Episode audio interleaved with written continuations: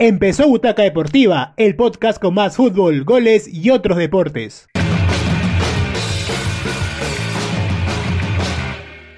¿Qué tal amigos? Estamos de nuevo en Butaca Deportiva, una nueva edición, en un nuevo año, nuevamente cuidándonos, ya con esperanza de la, eh, que están las vacunas ya en el Perú, poco a poco van llegando. Y de nuevo para hablar sobre el fútbol, todos los deportes que están pasando, los pases, los fichajes, eh, las bajas, bueno, hablar un poquito de, de lo que ha sido el, día de hoy, ¿no? El fichaje que Quevedo Melgar. Y para eso, y también para que nos cuente sus nuevos proyectos, estamos con Raúl Castañeto. Raúl, ¿qué tal? ¿Cómo estás? ¿Cómo estás, Rubén? Bien, bien, bien. Aquí también este, retomando actividades en general con el deporte. Bueno, ahorita un poco en pausa con el deporte en sí, porque de hecho a nivel nacional todavía no hay un protocolo para que ya comience la actividad oficialmente pero bueno, viendo un poco también de lo que se está moviendo en el extranjero, eh, también acomodándonos un poco a, esta segunda ola, esperando sobre todo que todo mejore para poder seguir haciendo lo que tanto nos gusta, ¿no? Claro, básicamente es eso, ¿no? También esperando que, que el ministerio eh, se, bueno, llegue a un acuerdo con la federación. Eh, sabemos que ya están en conversaciones para poder eh, empezar los entrenamientos de los clubes, si bien ya están entrenando por Zoom, pero no es lo mismo, ya lo hablamos creo que el año pasado en una edición, y eso también ocasiona que los jugadores mismos se lesionen, ¿no? Y estamos a puertas de las eliminatorias, Gareca también eh, alzó su voz de, protesta, eh, de una forma muy sutil en la conferencia de prensa que hubo, y dejó muy en claro de que sus posiciones, que digamos, el gobierno tiene que tomar acciones inmediatas, ¿no? O sea, no puedes cancelar el deporte. Lógicamente, para nosotros, que somos ciudadanos de a pie, normales, digamos, como que humanos corrientes, por decirlo así, sí podemos, digamos, darnos esos límites, ¿no? Pero jugadores profesionales que tienen la burbuja sanitaria, como se conoce, podrían empezar ya entrenando, ¿no? Sí, yo también considero que creo que es posible, ¿no? Creo que inclusive puede mejorar, ¿no? O sea, si bien se ha hablado de una tasa de, de, contagios de COVID bastante baja con respecto al tamaño de la población de todos los deportistas de alto rendimiento, creo que inclusive se puede aminorar más, o sea, ser un poco más estrictos inclusive en los protocolos en general. Y al ser un ambiente controlado, creo que es, es este, que es factible, ¿no? Sobre todo para un, no, no lo quiero llamar industria, pero para un sector, en todo caso, para el deporte de alta competencia, digamos, seamos un poquito claros en eso para que tampoco la gente piense como, claro, también hay que hacer este, lo mismo con todo el mundo haciendo deporte en la calle ahorita, ¿no? Creo que hay ciertos deportes que nos permiten, si se puede hacer algo en casa, mejor para evitar tener que salir, pero los deportistas que son profesionales necesitan trabajarlo porque es parte de su cuerpo, ¿no? O sea, digamos que las lesiones aparecen justamente por la falta de ritmo y la falta de competencia. Y además hay un montón de, deportistas que están por enfrentar competencias importantes, ¿no? Llámese Selección Nacional de Fútbol, llámese eh, Copa Libertadores, por ejemplo, para equipos femeninos como el caso universitario, llámese eh, Liga Nacional de Voley, por ejemplo, Liga Nacional Superior de Voley, que estaba por comenzar y se ha tenido que cortar justamente para eso. Y además muchos clasificados que están preparándose, clasificados o por clasificar a Tokio, que también este, se ven en algún momento cortados por ese tipo de actividades. Entonces, este, nada, lo, creo que lo importante es que, que, tanto el IPD como las federaciones y el Ministerio de Salud y la presidencia del Consejo de Ministros lleguen a un acuerdo porque terminan siendo también trabajadores esenciales, si quieres llevarlo de alguna forma a, lo que aplica para otras industrias, por ejemplo, ¿no? a otros sectores productivos que están ahorita activados, ¿no? que, que, tienen que seguir funcionando.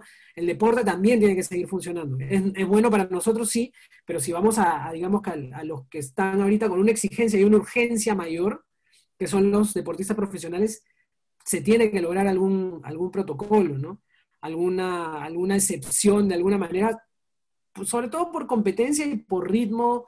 Claro, o sea, yo tú y yo, no sé, nos quedamos una semana más en la medida de lo posible trabajando desde nuestra casa, si podemos hacerlo, pero el deportista no, o sea, el deportista cambia, su cuerpo cambia, si no lo hace, pierde nivel de competencia, deja de poder hacer bien lo que hace bien, entonces creo que yo, creo yo que es necesario que se active.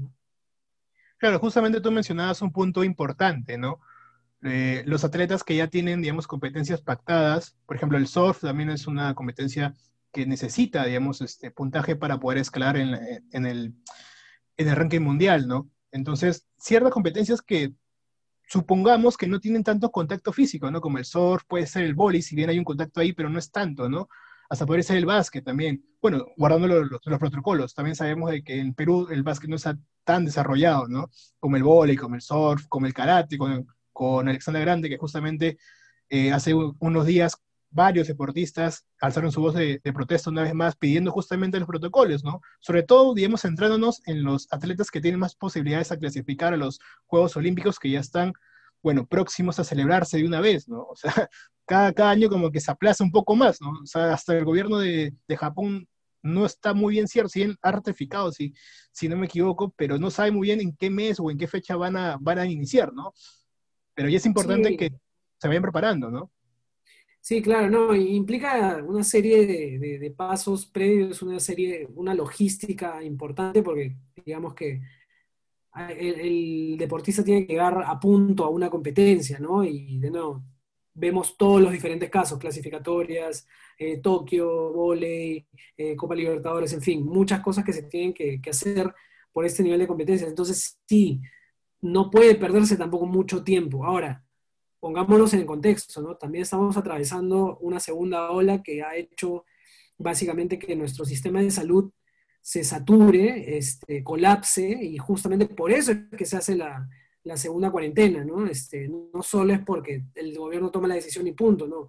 Claro, estamos alineados a que hay una circunstancia particular por la cual llegamos a esta situación, pero creo que si el deporte ha podido lograr protocolos con estándares mucho más altos que lo que un comercio este, o un local comercial pueda lograr, ¿no? porque obviamente hacen cosas mucho más grandes, este, nada, va, a tener que, poder encontrar un espacio para poder mantener su actividad. ¿no? Es, una, es, una, no, es un sector que no puede parar eh, así nomás. ¿no? Entonces creo que, sí, ¿no? hay una urgencia de por medio y hay que tomarlo justamente con ese nivel de urgencia para poder eh, seguir activos.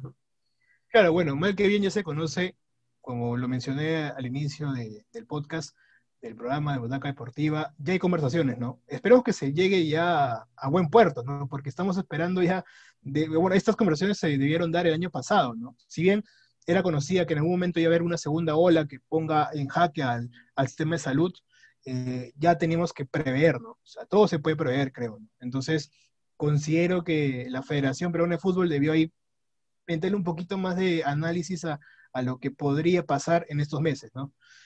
Pero bien, hablando de la Federación Peruana de Fútbol, que es la organizadora de la Liga 1, eh, hoy ya se confirmó, como te dije, el fichaje a Melgar de Kevin Quevedo, ¿no? Se hablaba mucho de, Kevin, ¿no? Se decía que podía volver a Alianza, que su papá una vez más como que no quería que juegue en la Liga 2 por motivos de poca exposición que pueda darse, eh, también se habló de, Municipal, una oferta, pero considero que Kevin es un jugador eh, que si bien es joven, tiene talento, pero tiene unas pretensiones económicas muy altas, ¿no? No sé qué te parece a ti. Sí, a mí, a mí me parece que creo que también esto tiene que venir acompañado de un desarrollo futbolístico para el jugador, ¿no? O sea, si vamos a, a lo concreto, fuera de haber campeonado con Alianza, este, creo que todavía le queda bastante más por lograr no solo a nivel nacional, ¿no? Hablemos de nivel internacional, su paso por el Goiás no ha sido tampoco tan eh, lustroso como para decir, sí, o sea, estamos ante un jugador que, digamos, que ya logró lo que tenía que lograr o está para dar un salto distinto o está para acceder a un contrato millonario para una liga como la nacional, ¿no? Entonces, creería yo que, que, sí, o sea, creo que, tiene un potencial bastante alto, pero creo también que tiene que, plasmarlo en lo que le toque a nivel de temporada, no solo como jugador individual, sino también como un desarrollo, digamos, que a nivel de liderazgo, de, digamos, de presencia en la cancha, de que no solo sea, pues, este, ya un juvenil, porque juvenil ya no es, eh, sino que sea más bien un jugador que, sea protagonista, ¿no? Que no sea protagonista. uno de los líderes, pues. Claro, que es uno de los líderes en, Melgar. Claro, y ahora en Melgar, bueno, ha vivido un proceso de un cambio de técnico, ¿no? También. Entonces, eso también le puede servir al club como para poder potenciar al jugador, ¿no? Ahora hablemos un poquito de, Vallejo, de Vallejo, de la César Vallejo, que se ha reforzado bien, ¿no? Con Beto da Silva, con Rodrigo Cuba, con Grados, con Donald Millán, ¿no? Que, ha vuelto para afrontar lo que será la Copa Libertadores ante Caracas. ¿Tú cómo ves a, los poetas? ¿Tú crees que puedan pasar la, fase previa, previa, por decirlo así? Yo creería que sí, o sea, me parece que la Vallejo, o sea, como equipo, lo que ha logrado el, equipo el año pasado es demostrar que, de que está como en, o sea, a nivel de, de, cualquiera de los equipos a nivel nacional que están compitiendo, ¿no? Y justamente eso que han logrado los ha llevado ahora a participar pues, en esta fase previa de Copa Libertadores. Entonces, creería yo que sí podría. Me parece que, no sé, creería yo que, Chemo como técnico ayuda bastante a, eso, ¿no? O sea, que, ha, que ha logrado un grupo sólido y que más bien con los refuerzos va justamente a complementar esas carencias que de repente tuvo, que no lo llevaron a ser más protagonista de lo que ya fue, ¿no? Entonces, este, creo que sabe llevar bastante bien a la, Vallejo y creo que puede dar pelea de todas maneras en, Libertadores, ¿no? Sin ningún problema. Sí, porque la Vallejo básicamente ha renovado casi todo su, plantel, ¿no? Las únicas bajas pueden ser Manzanilla, que se fue Alianza, Aquino, Subzuk, pero ahí básicamente ha, mantenido a Mena, el colombiano, que es un muy buen jugador, dicho sea paso, figura, del, equipo. También Cedrón, Víctor Cedrón, Vican. Y para mí, bueno, su paso en alianza por el hincha que soy íntimo, no como que no, no, como que no, no comparto mucho, ¿no? Con su, estilo de juego. Pero, nada, pero nada quita que sea un jugador de una calidad este, fina, ¿no? También está Ramos, seleccionado, bueno, ex seleccionado, pero tranquilamente podría estar, ¿no? En un próximo proceso eliminatorio. Yo también coincido contigo, ¿no? Coincido de que Vallejo tiene todo para poder conseguir una, siguiente fase. Esperemos que sea así, en realidad, porque eh, es importante para los equipos no ir sumando triunfos en la Libertadores, ¿no? Sobre todo acostumbrarnos a, ganar. Sí, eso es importante, ¿no? De hecho, bueno, muchos equipos están invirtiendo, en el caso de Vallejo me parece que viene invirtiendo, o sea, siempre ha tenido por lo menos un respaldo financiero como para poder hacer contrataciones y mantenerse en cierto nivel dentro de la Liga 1, ¿no? Ahora creo que va a ser un reto distinto. Eh, creo que sirve mucho esto de que Chemo tenga una estructura de equipo que lo, que lo sostenga, ¿no? Porque creo que los equipos, fuera de tener grandes nombres, también si saben jugar a lo que saben, o sea, si tienen una idea de juego, y creo que Vallejo la tiene, es mucho mejor para ellos, eh, para cuando les toca enfrentarse a competencias, en este caso internacionales, ¿no? Equipos sólidos que ya se conocen, que ya saben cómo funcionan y bueno, y con refuerzos pueden lograr hacer más cosas aún. La importancia de por ahí, ojalá, ¿no? Que, fuera de todo lo que se ha comentado, este, que Beto da Silva pueda retomar el nivel que tuvo en algún momento acá en Sporting Cristal, así sea en la Vallejo, este, creo que no solo es bueno para él, sino sería bueno inclusive para el fútbol peruano, ¿no? Pero bueno, ya son decisiones de cada jugador finalmente. Eso es cierto, ¿no? Y también ahí como que podemos tocar el tema de la salud mental, que también es importante, ¿no? Porque a ver, se dice que Beto, o Beto da Silva es un jugador que eh, físicamente está muy bien, ¿no? O sea, entrena, pero su problema no es tanto, digamos, físico, sino es problema mental, ¿no? Que su mente hace que las lesiones sean constantes, porque básicamente son musculares, no son, digamos, nada, nada óseo, son musculares. Y eso se aplica a que no duerme bien, las críticas también que, que recibe de la hinchada, y me incluyo, que a veces ahí le he tirado su, chiquita por Twitter a, Beto, pero ese sentir de, digamos, de la hinchada, ¿no? un jugador, bueno, asumo que debe llevar terapia, ¿no? Es importante también eso. Hace poco pasó lo del Morro García, ¿no? Con, en Godoy Cruz. Entonces es importante eso también, ¿no? O sea, llevar, digamos, a la par, ¿no? Una terapia, digamos, deportiva y también psicológica personal, ¿no? Para que puedas lidiar con esas críticas a veces tan ácidas que, que el hincha te, pueda dar. Sí, o sea, va, como parte, creo que ya también ahora van, pasando los años y cada vez te das más cuenta que en realidad el tema del fútbol no es solo un tema deportivo, sino es un tema integral, ¿no? O sea, el deporte viene acompañado de, un soporte psicológico, y no solo psicológico, sino que también llevado, por ejemplo, hay, hay una figura que, que, me parece buena, no le, no le he podido ver tan de cerca, pero como concepto me suena bastante apropiada, ¿no? El tema del coaching deportivo, como lo que hace Juan Chico Minges en el lado de la selección. Digamos que el rol del coach fuera de ser, porque una cosa es la psicología del deporte, que creo que tiene que ver justamente con eso, de mantener una mm. actitud, o sea, analizar también un poco más allá de lo físico, qué cosa es lo que trae el jugador, pero también el coaching te ayuda también a, tener como que esta claridad en metas, en objetivos, en, seguir cierto camino para lograr lo que tú quieres y también retarte a, querer algo más de lo que ya has logrado. Entonces creería yo que eso, eso, tiene que estar acompañando a cada uno de los jugadores que, quiere vivir de esto, ¿no? Finalmente, esto es parte de una profesión. Entonces, mientras más sólido se puede estar en esos aspectos, eh, más largo y más rentable de alguna forma, una palabra, este, es también tu tiempo de vida como futbolista, ¿no? Entonces, creo que es importante para él. Beto Silva es un jugador joven que todavía tiene muchísimo por, por seguir haciendo. La cosa es que lo pueda hacer, ¿no? Y ahora para eso hay que estar preparado, ubicado y alineado con lo que quieres mirando hacia el futuro, ¿no? Claro, bueno, personalmente por lo que se puede ver, bueno, de Beto, es que le va bien, ¿no? O sea, por el momento se ve que le va bien. Entonces esperemos realmente que triunfe en la, Vallejo, que destaque en la Copa Libertadores, porque es un buen elemento para la selección peruana, ¿no? Al fin y al cabo es un delantero que no le vendría nada mal al proceso eliminatorio, ¿no? Con rumbo a, Qatar. Ahora que estamos hablando también de... Bueno, sigue, sigue, perdón, te corté. Sí, bueno, totalmente, totalmente. O sea, digamos que nueves no nos sobran, ¿no? Más bien nos faltan ahora. es cierto. Este, ya hemos pasado una época donde, en realidad, justo la otra vez estaba conversando, no me acuerdo con quién, pero hablábamos de que como que el 9 peruano está en extinción, ¿no? Un poquito. No, no hay, han, ido desapareciendo los 9 del fútbol peruano y más bien, ponte, en la Liga 1 son más los 9 extranjeros que peruanos, que están, digamos que en los equipos de, los cuatro primeros equipos, por lo menos, ¿no? Eh, dentro de la tabla.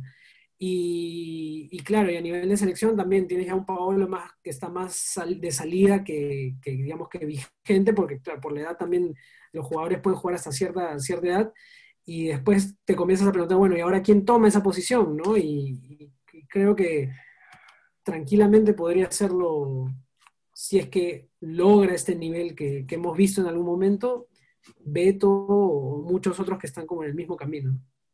Claro, bueno, eso sí es cierto, ¿no? Lo que tú dices, que el 9 peruano está en extinción. Hasta en un momento se pudo hablar de Diego Mayora, ¿no? No sé si te acuerdas de, Diego Mayora, que fue a Colón, pero bueno, la misma historia de siempre, ¿no? Estuvo un par de meses, se regresó con el Dejo y ahora está en segunda división, creo, jugando en Coxol, si mal no me equivoco. Pero justamente hablando de esto, bueno, de las competencias de equipos peruanos, hay que revisar Ayacucho, ¿no? Ayacucho prácticamente ha renovado totalmente su plantel eh, va a jugar con un club brasileño que uno se define en la, fase, la segunda fase de la Copa Libertadores. Y no sé cómo, cómo lo ves tú. Bueno, habiendo renovado de nuevo, creo que le puede jugar en contra haber renovado tanto, ¿no? De hecho, ya tenían un, esquema, lo estaban recuperando justo en esta última etapa, creo que Cucho demostró que podía hacer ciertas cosas, ¿no? Le peleó por lo menos la, parte de la previa antes de la final a Cristal. Eh, pero sí, para mí siempre la...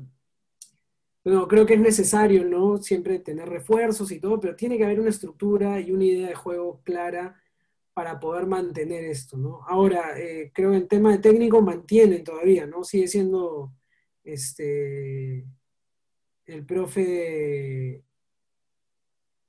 Si no que han confiado a Fiori, han fichado a, Fiori eh, en Ayacucho bueno, cambia, cambia de todo, ¿no? Entonces es más difícil todavía, ¿no? O sea, ya no sabes exactamente qué cosa puede jugar, ¿no? Y eso es un poco difícil, ¿no? Ya, bueno, en todo caso eso ya son decisiones del club, de mantener una estructura, ¿no? ¿no? Porque no, tan mal porque... fue mucho, le fue bastante bien el año pasado. No, claro, no, claro que sí, o sea, de hecho sorprendió, ¿no? O sea, venía jugando bien Ayacucho y, bueno, pudo mantener ese, ese rendimiento superlativo y llegar a, hasta ser, digamos, uno de los que ganó la fase de grupos, ¿no? Pero ahora ha fichado, ha regalado la bandera, Jane Opósito, Ítalo Espinosa, Alex Salazar, Emanuel Paucar, Carlos Beltrán, Otoniel Arce. Ah, ese es un buen jugador, me llama la, atención Otoniel Arce.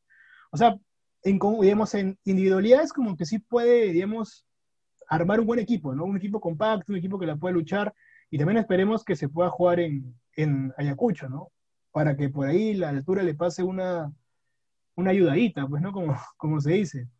Sí, pues no, inclusive el, técnico en algún momento, el nuevo técnico, en algún momento decía que podían jugar hasta en Cusco, en fin, o sea, están viendo mil formas, ¿no? Pero en fin, es, un equipo a ver, ¿no? No, es, no, creo que no queda claro, o en todo caso no estaría como en condiciones de decir, sí, ¿no? Ayacucho va a continuar esto que hizo porque es un nuevo plantel, en individualidades, como bien dice, suena bien, pero la cosa es ver también cuál es la idea de juego de, Ayacucho ahora, ¿no? A ver qué, a ver qué pasa, pero ojalá, no, fuera de, que si esté eh, nuevo el plantel o no, esperemos pues que sea lo digamos que lo, mejor para lo que es Ayacucho como equipo peruano que le toca enfrentar Libertadores.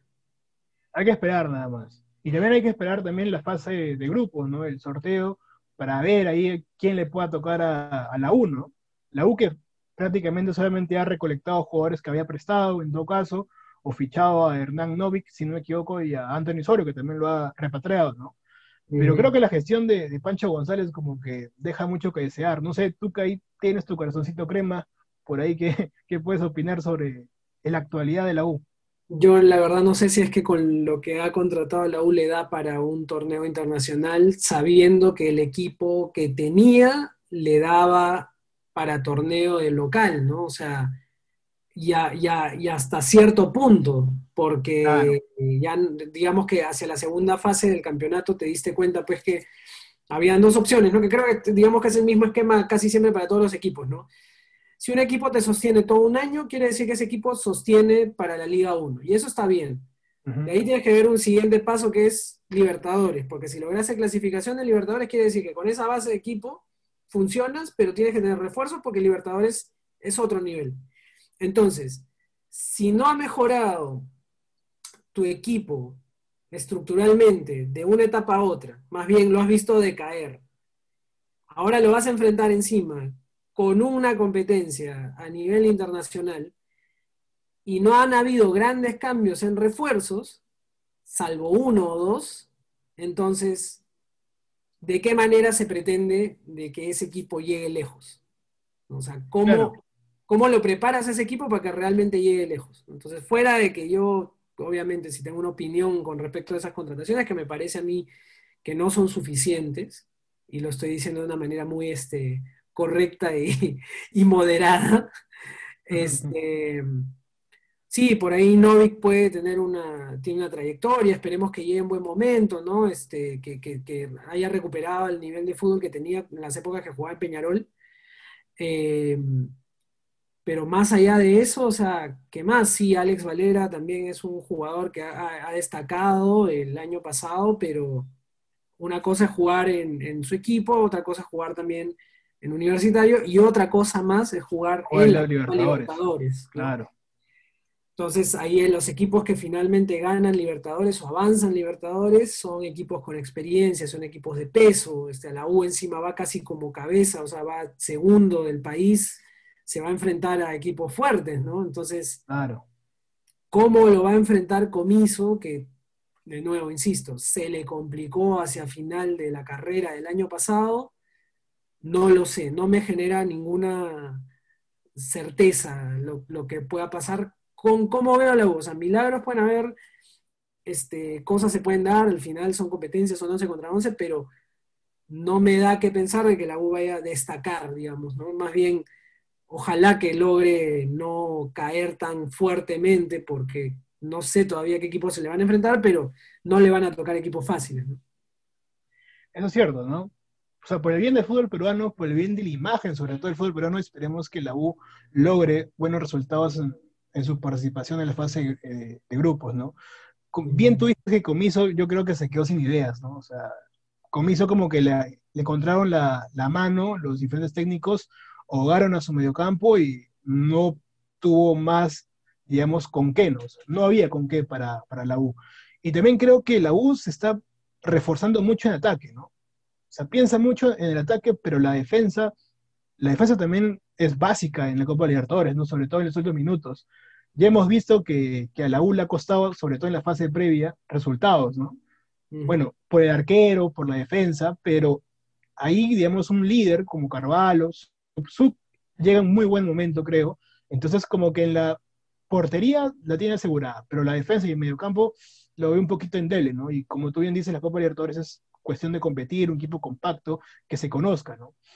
Sí, quizás otro central, otro central de peso como Alonso podría darle un poco más de solidez a la U, porque creo que a nivel lateral, o sea, digamos que un Corso te sostiene, puede pelear, eh, y un Santillán en buen nivel para el lado de la banda izquierda, creo que podría también ser interesante, pero necesitas a alguien que acompañe a Alonso para terminar de cerrar ahí y luego, claro, al medio tienes que tener pues las opciones que te mantengan un medio que recupere y luego alimente a los que están más adelante, ¿no?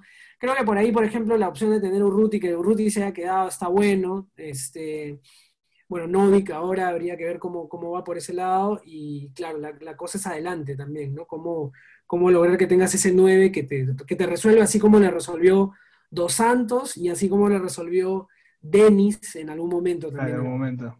Sobre todo cuando estaban, digamos, peleando el, los últimos lugares del campeonato y salvaron de una forma magnífica. Sí. Pero bueno, llegó el momento de que tome un poquito de agua, porque es el auspiciador oficial de Butaca Deportiva y de Butaca C en, sí, ¿no? O sea, es algo increíble que ya tenemos auspiciadores en tan corto tiempo. De hecho, no puedo abrir la botella, no, ya está. Ya la, puedo abrir, ya la puedo abrir un poquito. Agua Merce, si no me equivoco. Es agua Mers, agua sonizada, que pues, digamos, engrandece tu defensas ahora que hay que estar con el sistema inmunológico a tope, funcionando a mil por hora para evitar justamente el contagio del coronavirus.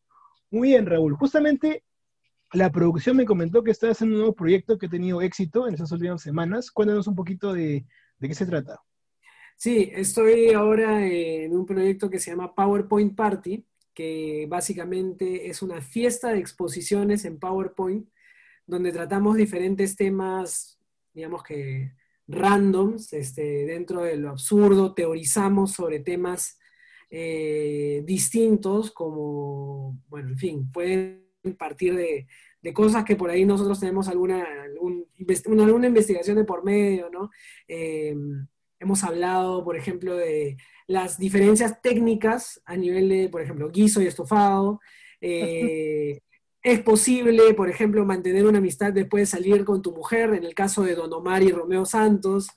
Ah, eh, hemos hablado, por ejemplo, de un análisis de las galletas, las galletas favoritas de los peruanos. Eh, hemos partido por, no sé, analizar las paradojas de Arjona en sus letras. O sea, hay una cantidad de temas variados.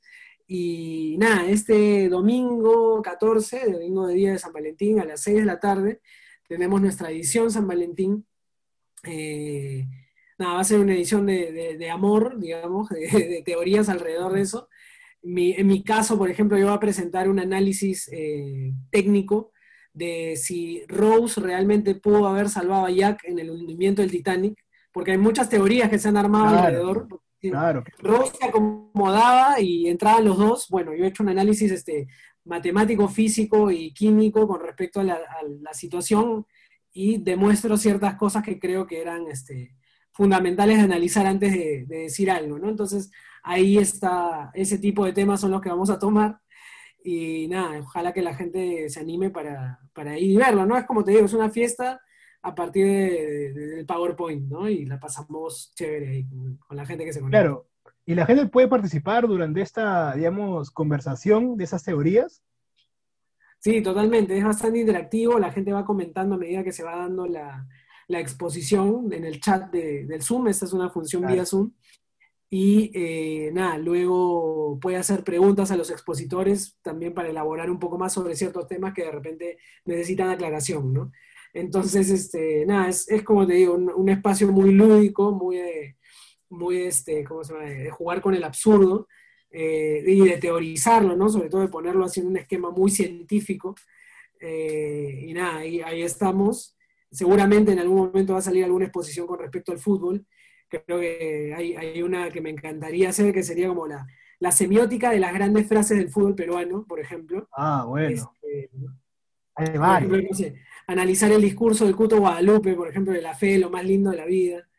O el tengo este, hambre, simplemente. O el tengo hambre, ¿no? ¿Qué, qué implica, no? que implica el Cuto Guadalupe como símbolo del fútbol peruano, ¿no? Y, en fin, muchas cosas más. pues el Cuto tiene varios, ahí puedes hacer como que tomos, volúmenes. Claro, el Cuto tiene para hablar cantidad de cosas, ¿no? Este, le hice la de Ronaldinho, ¿no? Este, Eso sí me deja cierta intriga, ¿no? Porque ¿cuál es la, de Ronaldinho? Porque Ronaldinho tiene varios, o sea, no puedes definir simplemente el Isla de Ronaldinho, ¿no? O sea, el Cuto es un personaje de aquellos, es un personaje de aquellos.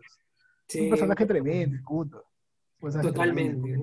Un ahí, ahí, también podrías incluir a las frases de Reino Manco en su momento, ¿no? Ahora ya está más tranquilo, ya está maduro con su familia, pero en su momento Manco también dejó frases célebres, ¿no? Claro, Raymond, tócame que soy realidad. Esa fue una frase tremenda. Bueno, también que si la analizas podría ser una, cuestión muy, muy filosófica, ¿no? ¿Qué pasa? si, me toca soy realidad y si no me toca es que no lo soy. No existe. Claro. Es un ser o no ser, ¿no? Es un este pienso luego existo, pero del fútbol peruano, más o menos. Claro. Y literal podría resonarse a, lo que pasó en su carrera, ¿no? En, un principio. Así que todo podría servir, para tu, una próxima edición ¿no? de, de PPT Party, ¿no? Así es, así es. Sí, claro, los temas van saliendo así. De hecho, este, como te digo, ¿no? En esta ocasión nos toca hacer este tema sobre el amor y la amistad por el Día de San Valentín. Así que nada, invitamos a toda la gente que está escuchando Butaca C, este, Butaca Deportiva, que, que se enganchen. Las entradas están a la venta en el perfil de Instagram de PowerPoint Party. Están a 15 soles y créanme, se van a divertir muchísimo. Así que excelente plan de San Valentín se compran algo de repente, algo para comer, algo para tomar y se ven su PowerPoint Party este domingo 14 a las 6 de la tarde. Yo también creo que voy a ser parte este domingo de, PPT Party porque estoy solito, así que bueno, voy a comprar ahí unas croquetas para mi perrito y yo me compro mi canchita y voy a estar ahí en PPT Party este domingo 14 a las 6 de la tarde, ¿no? Y aparte es un precio módico, ¿no? 15 soles es algo cómodo que tranquilamente uno puede acceder, ¿no? Sí, la idea es tampoco, o sea, lo que queremos es que mayor cantidad de gente vaya, así que tampoco los precios están como muy este, al, alcance del público para los que se puedan conectar y verlo. Y nada, este, compartirlo, ¿no? Mientras más este, estamos creando una comunidad muy bonita de, de gente pepetera, de los que están viendo PowerPoints. Y nada, estamos muy contentos con eso. Eh, es un proyecto que, que, viene desde el año pasado y, y, que seguimos ahí cultivándolo y creándolo con mucho cariño. Muy bien, Raúl, ha sido realmente un gusto tenerte nuevamente en Butaca Deportiva. Eh, en la primera edición de 2021, ya se paso, así que es algo muy importante para nosotros, esperemos que para ti también. Y bueno, eso sería todo, amigos. Estamos viéndonos en la siguiente semana, ya con Roy, que ha tenido unos problemas esta, esta semana, pero vamos con fuerza y contra todos, contra todos, como dijo Capa, ¿no? Adiós. Así es, contra todo y contra todos. Gracias, Rubén. Nos vemos.